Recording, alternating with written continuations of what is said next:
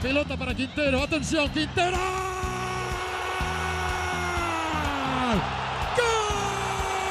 Ahí va el Pocho.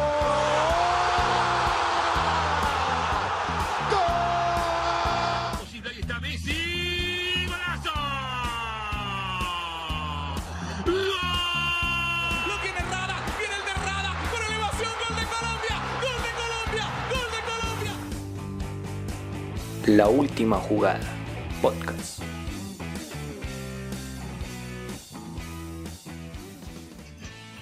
Buenas tardes a todos los oyentes que, nos que van a sintonizarnos a las 10 y media de la noche en nuestro onceavo episodio de, de nuestro podcast Última Jugada. Y le voy dando paso a nuestros compañeros de mesa que son Camilo, ¿cómo le ha ido? Compañeros de la mesa de trabajo. Eh, realmente en un día de cuarentena bastante eh, pues, soleado y pues esperando que se acabe esto pronto. ¿Y cuál es la noticia que nos tiene para hoy, Camilo? Sí, señor, para hoy traigo las duras declaraciones que trajo el delantero colombiano Carlos Vaca durante su proceso por José Pecar. Eh, Juan, buenas tardes, ¿y cómo le ha ido? Tardes, Dubán. Bueno, bien, bien. Acá, pues, eh, llevando la cuarentena. Y, pues, bueno, eh, de hoy, como se lo dice, en el onceavo programa de Última Jugada, eh, tendremos un, un invitado especial que, pues, bueno, ya nos hablará más adelante. Y, pues, mi noticia para el día de hoy es que la Alemania ya se tiene fecha para que vuelva el fútbol. Eh, sí, señor.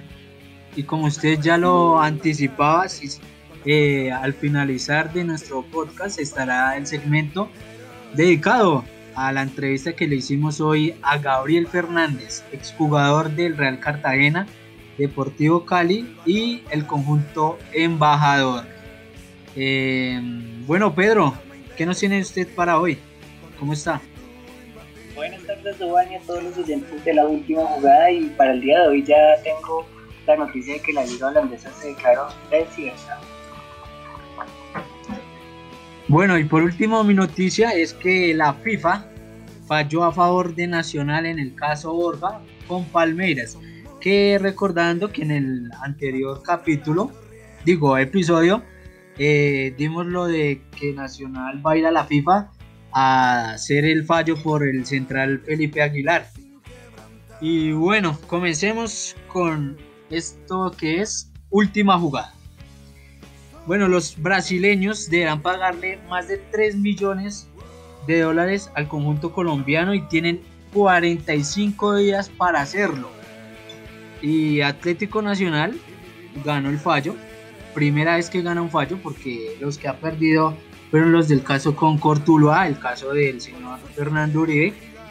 Y ahora pues con Palmeiras que ahora sí ya le tocó meterse la mano al drill y pues pagarle la suma de dinero que le debe al conjunto antioqueño. Y el conjunto anti- antioqueño a través de un comunicado expresó solo lo siguiente abro comillas la comisión del estatuto del jugador de la FIFA le dio la razón al Club Atlético Nacional en el proceso de deudas vencidas que se venía llevando en contra del Club Sociedad Deportivo Palmeiras de Brasil el pasado 17 de octubre.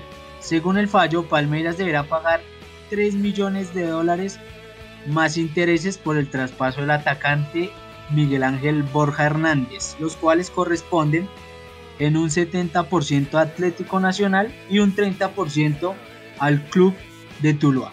Eso fue lo que eh, manifestó en su comunicado el club Paisa. Y mi pregunta es para todos ustedes, y comienzo con Juan. Eh, ¿Cómo ve esta medida que le implantó la FIFA al conjunto brasileño? Bueno, pues yo creo que eh, ahí sí se hizo lo correcto en imponer eh, este monto de dinero para que el club brasileño se lo le pague a la Atlético Nacional y, pues ya mm, habría que decir que este dinero que pues, llegaría Nacional en los próximos 45 días sería de una muy buena ayuda porque pues recordemos que eh, con la actual situación, Atlético Nacional no ha podido recibir dineros eh, por parte de, de, de la mayor. Recordemos que ellos reciben dinero cuando, cuando juegan y pues como están en el parón pues no han podido recibir, entonces están en riesgo de los salarios de sus jugadores, entonces con este dinero pueden ayudar a, a esta situación.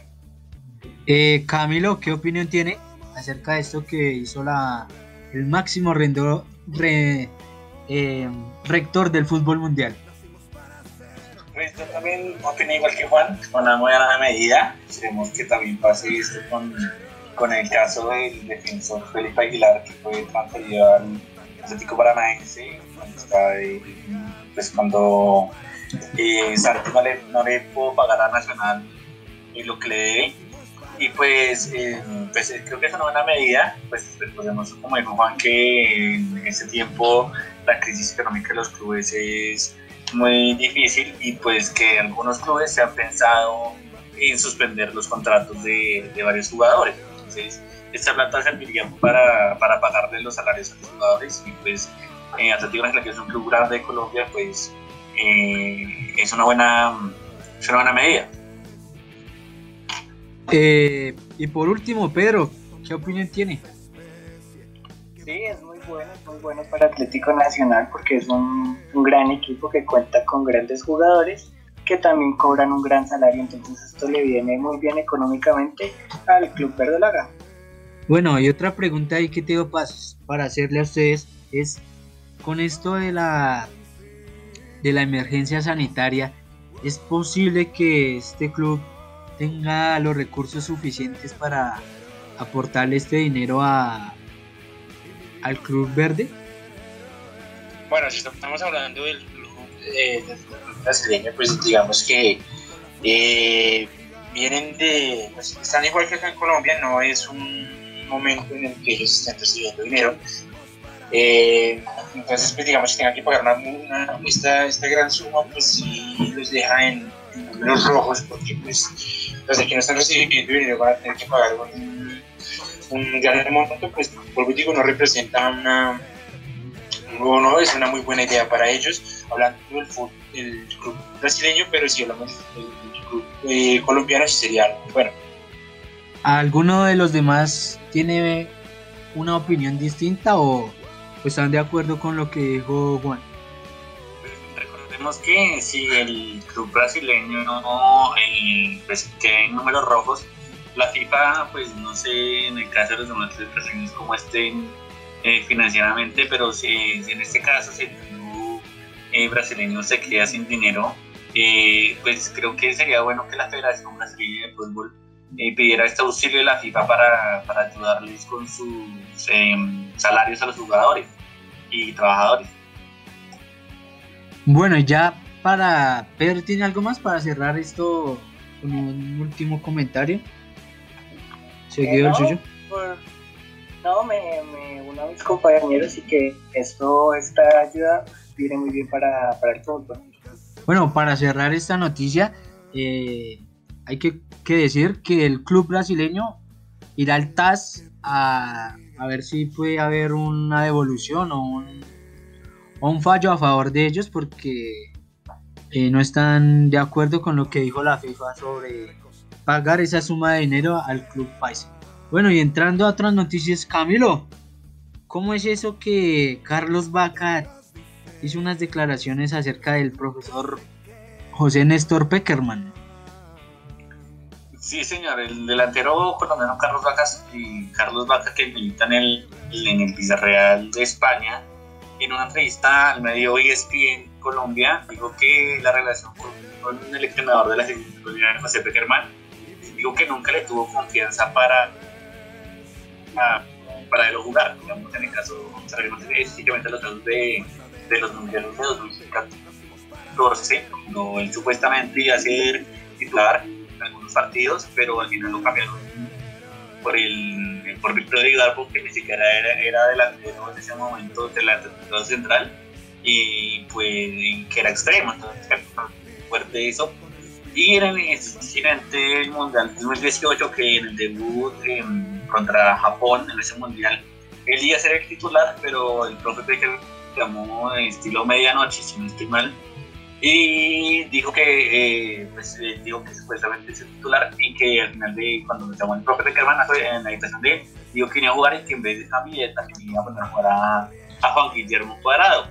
Entonces él dijo que pues para él eh, fue muy fuerte eso y que incluso alcanzó a, a, tener sus momentos de depresión en ese entonces y que solamente jugaba porque eh, Falcao estaba lesionado y porque también Jackson Martínez en, ese momento también estaba lesionado. Entonces que eh, supuestamente para él un delantero pues debe tener confianza y pues eh, Germán nunca se la dio.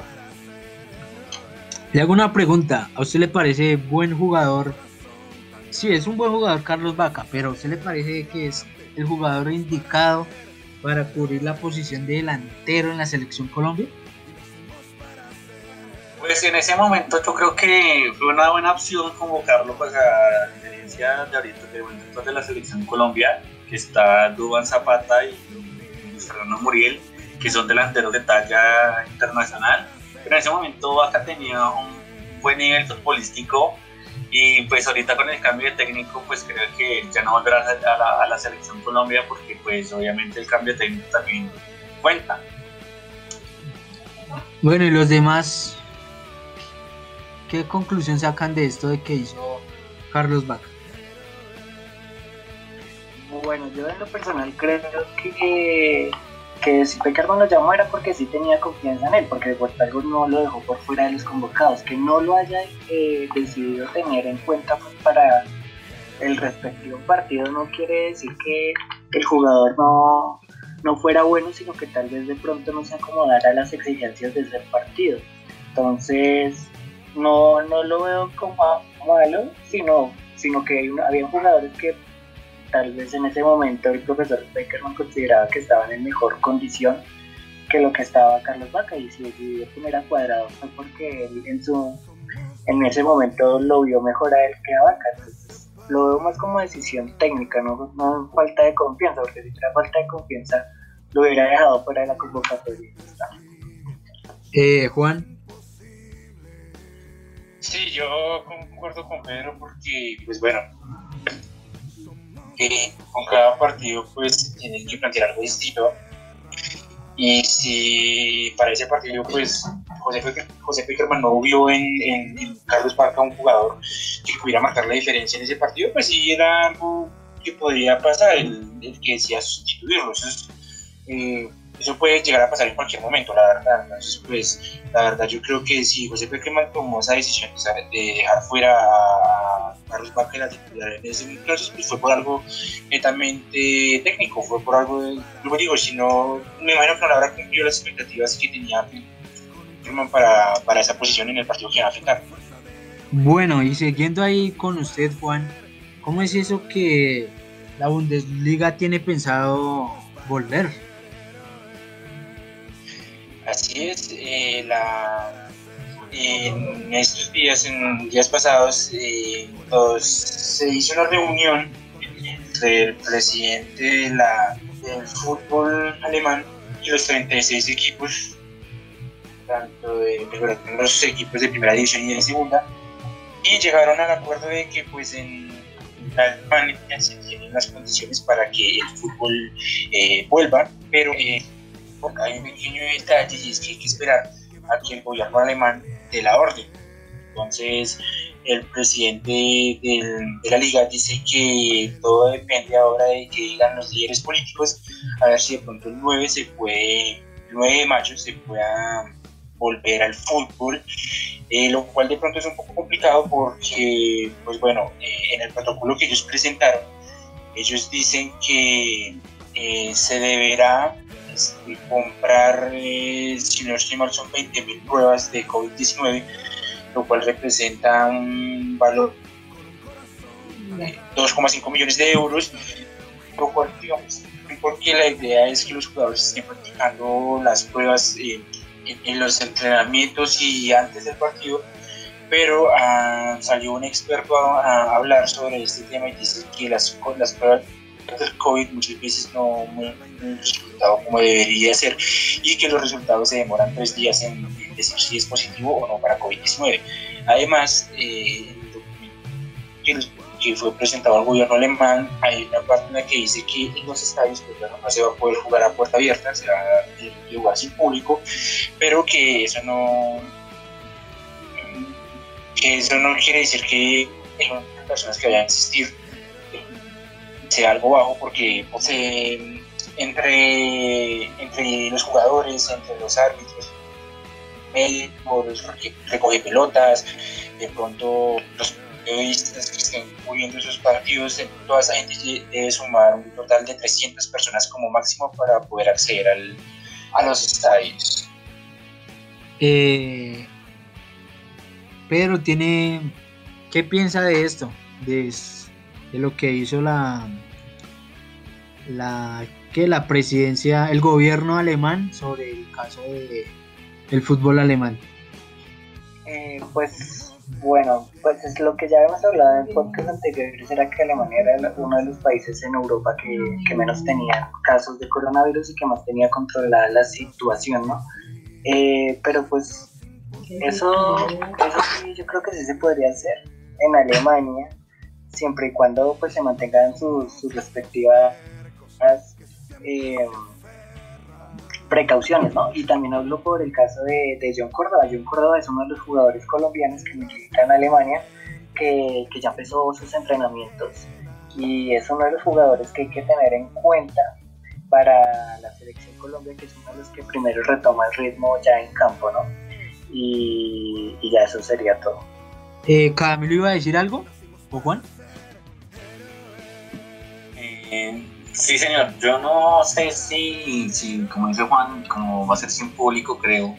Eh, no sé si usted visto que creo que fue en Alemania, cuando, creo que con el equipo del en Bremen, no sé que estoy mal, que supuestamente pusieron eh, hinchas de cartón para que los jugadores no se sintieran solos. Ah, sí, eso lo hicieron en la, en la Liga de Béisbol de China decir acá, pues, bueno, eh, esta disputa vuelve a Alemania no, el 9 de mayo. Vuelve, digo, depende del gobierno de Alemania. Esto será, esta decisión se tomará eh, reunión vía videollamada el próximo 30 de abril, el próximo jueves. Pero pues digamos que esto es un poco complicado porque las últimas cifras que Alemania reporta de casos son eh, 150 mil de tres casos reportados en Alemania, entonces pues hay que mirar a ver si, si, si de, infectados a, afectará la decisión de si se jugar en Alemania o no.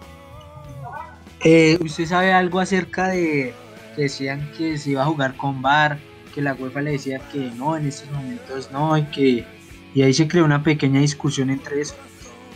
¿Qué sabe acerca de, de ese tema? Pues en Alemania se tiene pensado, o sea, eh, antes que yo les había dicho, como máximo los estadios iban a este, entre las personas he pensado en el el bar entonces bueno. Eh, bueno y pasemos a Pedro, ¿qué nos tiene para hoy? Eh, sí, Dovan, así como lo comentaba anteriormente, eh, la liga holandesa se declara desierta y no va a tener ni campeón, ni descendido, ni ascendido. Eh, esto esta se llevó a cabo en una reunión que se hizo en Holanda, porque así como usted comentaba en podcast anteriores, la Liga de Campeones ya necesita saber con qué equipos va a contar para su próxima presentación y asimismo los equipos de la Europa League. Entonces lo que declaró la liga holandesa es que el Ajax y el AZ Almar son los equipos que van a ir a, a jugar la Liga de Campeones, mientras que los, los equipos que ocuparon el tercer, cuarto y quinto puesto son los que van a disputar la Europa League. Em, en este momento se me perdieron los, ah, los equipos que son beneficiados ahí son el ADO, de Haya y el Walking, que ocupan los dos puestos que ya no serán descendidos. Y el Cambur y el Karlschaft son los que podían subir esta vez, pero lastimosamente se quedarán en, en, en la segunda división de Holanda. Bueno, otro equi- otra liga que pretende ya finiquitar su, su accionar. Bueno, y es que ese tema de que si se acaban unas, se acaban otras, o sea, a mí me parece que es como, o sea, hay un, es desigual para los equipos que podrían haber tenido una lucha a largo plazo con el equipo que estaba arriba. No sé qué piensen ustedes. Eh, Pedro. Pues sí, es que esto de que algunas ligas terminen y otras sigan es, es que es, es obviamente quita el rendimiento de muchos jugadores y pero lo que quiero llegar es que ya, ya varios equipos están empezando a retomar, la verdad no sé, por ejemplo en el caso de Alemania cómo estén los casos de coronavirus para que estos vuelvan por lo menos a entrenarse, porque ya acabada la, la liga, eh, se acaban los enfrentamientos y la- lo que es la competencia. Entonces, no sé si para Alemania, para Holanda, tomar esta decisión tan rápida eh, le afecta algo en su juego. Eh, Juan. Pues digamos, digamos que acá hay que mirar una cosa es que eh, hay que mirar si se hizo lo mismo que en Italia, a ver si se reunieron los máximos dirigentes de los equipos a, hablar, a ver si esta decisión fue tomada por todos ellos o si solo fue tomada por el ente mayor del fútbol eh, holandés. Entonces ahí miraríamos si, si fue una decisión honesta o si no fue honesta. Entonces, eh, pero sí, al igual hay que mirar que eh, eso lo decíamos, no estoy mal, en el programa pasado, que hay que, hay que, que- hay que tener la, sea, no hay que poner primero el, fútbol que la vida, porque, pues, digamos, eh, con llevar el estadio, con seguir jugando eh, estas ligas, pues, vamos a poner a los jugadores, a los propios técnicos, digamos que, que se terminen las ligas, digamos que sería una buena opción. Eh, digamos que acá, acá en Colombia creo que ya se está tomando, a plantear la idea de que el torneo local se finalice con las apenas ocho fechas que se, se alcanzaron a jugar, siete, ocho fechas que se jugaron, y que vuelva y, pero pues para la próxima liga, la 22. Entonces, pues digamos, digo, haría que mirar si en Holanda la decisión tomaron todos los clubes o si solo fue decisión del ente máximo del fútbol holandés. Eh, Camilo.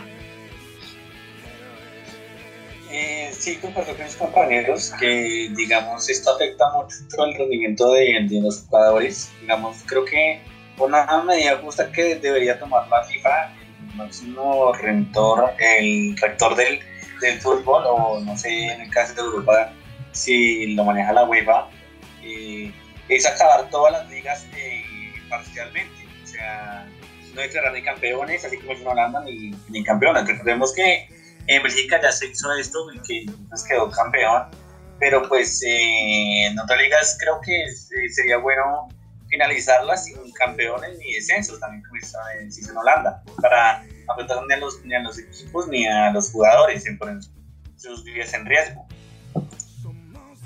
Pero serían eh, no, no terminarlas, pero en las ligas que todavía hay un no hay un supuesto ganador. Pero en el caso de Inglaterra, yo creo que eso ya está listo.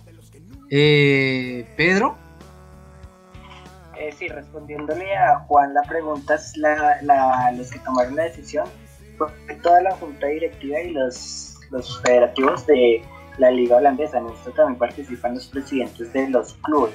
Entonces, esta fue una decisión eh, que se tomó entre todos. Lo que no sé si tuvieron en cuenta los dos equipos que iban a subir a, a la siguiente categoría, porque si no, si no estoy mal, solo tuvieron en cuenta los equipos que están en, en la primera. eh, Juan,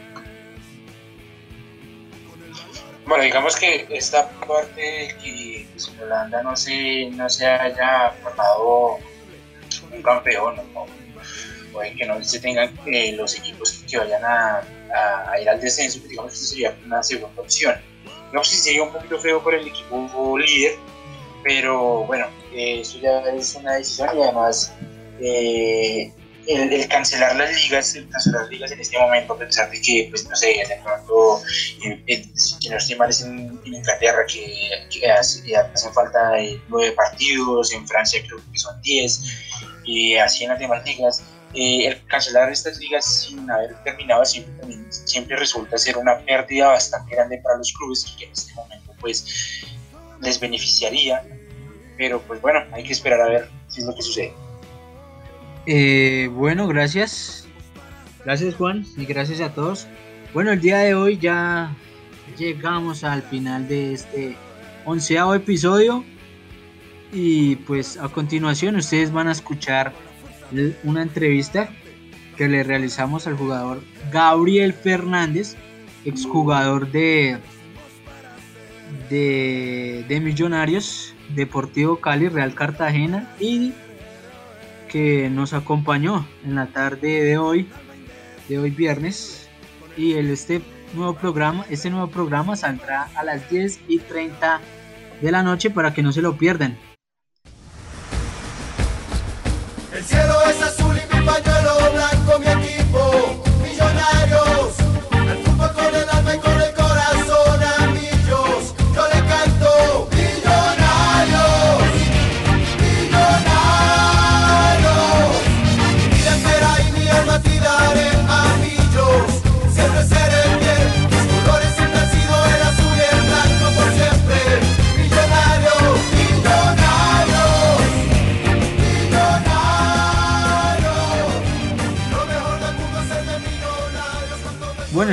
en nuestro capítulo número 11 decidimos hacer un programa totalmente diferente a, los anteriores, que es donde nosotros damos nuestra humilde opinión sobre un deporte o un hecho que está sucediendo, allí debatimos y demás. Y, pero hoy o los viernes vamos a hacer eh, programas distintos entrevistando a, a un personaje. Y el día de hoy tenemos al jugador Gabriel Fernández, exjugador de Millonarios, Deportivo Cali, Real Cartagena, América de Cali y otros clubes en los que este jugador estuvo. Bueno, yo quisiera saber, eh, bueno, con todo este tema del coronavirus, hemos visto que las diferentes ligas en el mundo eh, se han detenido, pues no han podido recibir sustento económico por parte de sus, de sus máximos entes yo quisiera saber qué está pasando en este momento, cómo está viviendo usted esta, esta crisis del con el club que usted fundó en el 2017. Eh, con nuestro proyecto en, Argentina, como también lo estamos haciendo aquí el equipo que estoy ejerciendo como director deportivo, que es eh, OMC. Así que a través de esta, de esta aplicación hoy podemos mantener, digamos, de alguna manera eh, controlado el, trabajo, de que los equipos, el equipo sobre todo eh, no pierda eh, la parte física. lógicamente que no podemos trabajar en campo, pero, tratamos de, al menos en la parte física, no perder porque tenemos la fe y la confianza que esto va a solucionarse en cualquier momento y cuando llegue ese momento estar preparado para, para la competencia. Eh, bueno, ¿en qué equipo jugaba, eh, militaba usted antes de llegar a Millonarios en el 2005 y qué lo motivó, quién lo motivó a que llegara al club embajador? A ver, eh, yo estaba en el año 2004 de Bamba y, fue eh, Dragan Milanovic mi entrenador que también tenía de compañero a Iván René Valenciano. Así que, fueron ellos dos un poco los, los, que, los impulsores, además de la propuesta y después la del club, la historia del club, fueron, fueron grandes impulsores para que yo llegue al fútbol colombiano, más allá de, de las posibilidades que existían en ese momento. Eh, creo que Iván René sobre todo fue quien, quien más me convenció para que pueda llegar a la señor, habla con Gabriel, habla con Camilo García. Eh, eh, la pregunta que yo le quiero hacer, eh, pues viendo su, recorrido de Millonarios, me enteré que su primer gol fue con la cabeza de Millonarios y fue en condición de visitante a los 47 segundos. Eh, ¿Qué sintió al marcar ese primer gol? Camilo, buenas tardes. Sí, así es. En Envigado, cancha de Envigado, el segundo. Eh, bueno, lógicamente que para cualquier jugador siempre es una alegría poder convertir. Eh, por suerte se dio de manera rápida, eh, así que aún creo que me sirvió para eh, afianzarme más rápido y, y poder de alguna manera ganarme la confianza también de, no solo del cuerpo técnico que ya me conocía, que me llegó, sino también de los hinchas, de los hinchas de su más.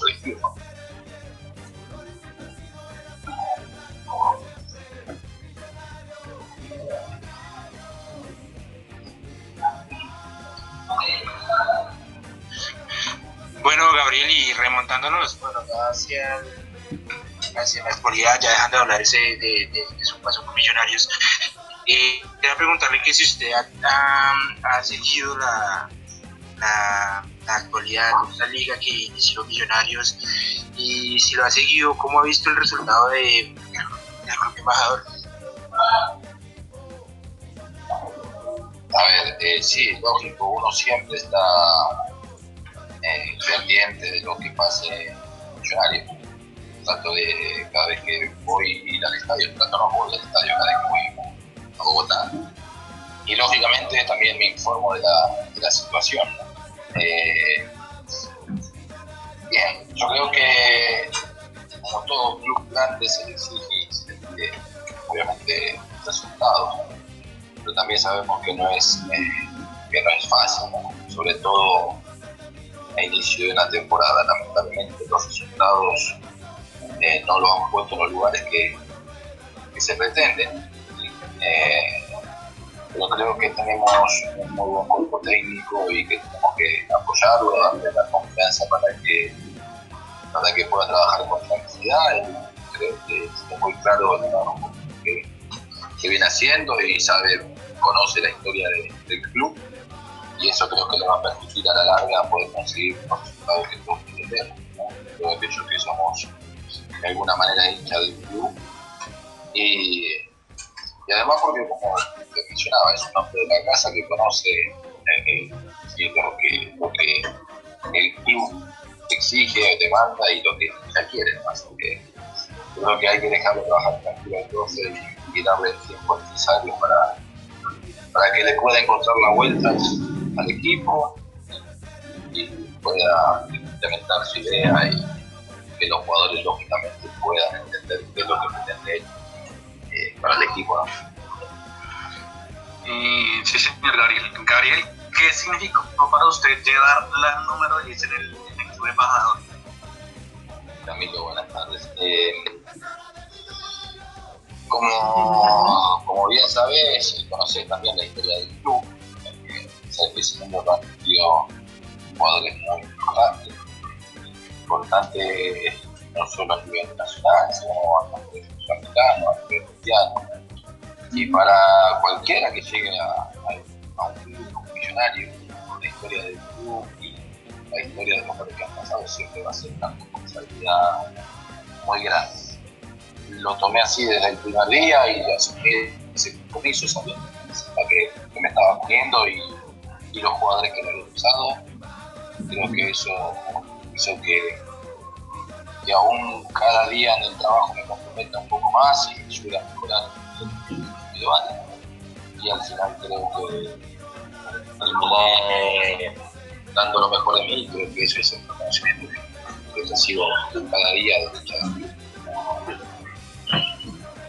Buenas tardes, Gabriel, con Pedro quería preguntarle, ya que nos estaba comentando que ahorita iba al estadio, vez que venía a Bogotá, quería comentarle si con qué jugadores aún tiene contacto de millonarios que lo acompañan al estadio o tiene algún amigo por ahí en, en el club embajador? Bueno, es que en realidad lo, del equipo actual de, de con Silva, eh, eh, con fuimos compañeros, en sus inicios millonarios eh, coincidió conmigo, entonces tenemos eh, relación de esa época. Eh, la verdad que es un chico que se veía ya en, su- en su- en sus inicios que iba a ser un jugador importante y que iba a poder eh, mostrar su nivel en equipos importantes como Millonarios. Me alegra por, el, el- él, por su crecimiento y por lo que le brinda al equipo día a día y seguramente lo que va a seguir. Eh, el resto de muchachos eh, seguramente eran muy jóvenes cuando yo estaba jugando en Millonarios, ni habían, debutado, otros quizás estaban en otras instituciones y por lo tanto yo no tenía ninguna, referencia de ellos. ¿no? Pero sí con, con Maca, cada vez que voy nos hemos, cruzado y, y hemos conversado y la verdad que para mí es un placer compartir con él. Perfecto. Y bueno, tengo otra pregunta. Cuando usted llega a América de Cali, su primer partido es contra Millonarios, ¿no? ¿Qué sintió cuando jugó contra, contra Millonarios? sentimientos encontrados, porque yo había ido un al cual le tengo un gran respeto, un gran cariño, para mí pues, lo considero el más grande de, ese país, eh, por todo lo que me tocó vivir y por la historia misma del club. Eh, pero también estaba representando otro equipo importante del colombiano y del sudamericano. También si entrar en chicanas quitarle mérito a lo que a lo que realmente sabemos que se necesita América. Eran lógicamente sentimientos importados porque jugando el equipo con mucho, cariño, pero también a la vez comprometido con el trabajo, con el profesionalismo equipo que, que- que estaba representando en ese momento, que era América. Así que un momento muy especial, la verdad que, que fue dos, días muy, muy lindo, como tocó bien también de mi carrera, porque pasaron cosas, anécdotas en esos dos días y lógicamente volver a ir también para mí fue muy agradable. Eh, sí, señor Gabriel. Gabriel, durante los clubes que, que usted pasó aquí en Colombia, ¿cuál fue el mejor gol que se lleva de, de- Colombia? Perdóname, no, no te escuché la pregunta, se, se cortó la comunicación. Sí, señor Gabriel. Eh, durante su paso en los clubes colombianos, eh, ¿cuál es el mejor gol que se lleva de Colombia? Eh, sin duda que, que le hice a Santa Fe, creo que fue, aunque hay uno que le hago llegado de Chilena pero sin duda que el clásico fue, fue muy, muy bonito por lo que significó, ¿no? ¿no? El Millonario hacía tiempo que no ganaba el clásico, eh, eh, vivíamos dos eh, situaciones muy distintas, Millonario en un momento de crisis económica y Santa Fe en otra, en otro momento de su historia. Y, bueno, ganamos 1 0 con un gol de libre de un lugar, digamos, eh, muy difícil para, para poder convertir. Y la verdad que eh, lo tengo como uno de los mejores, o el mejor gol que he marcado en mi carrera y por lo que significó, sobre todo. ¿no? Eh, bueno, Gabriel, háblenos acerca de su otra nueva, de su nueva faceta que tiene usted, esa de representante deportivo.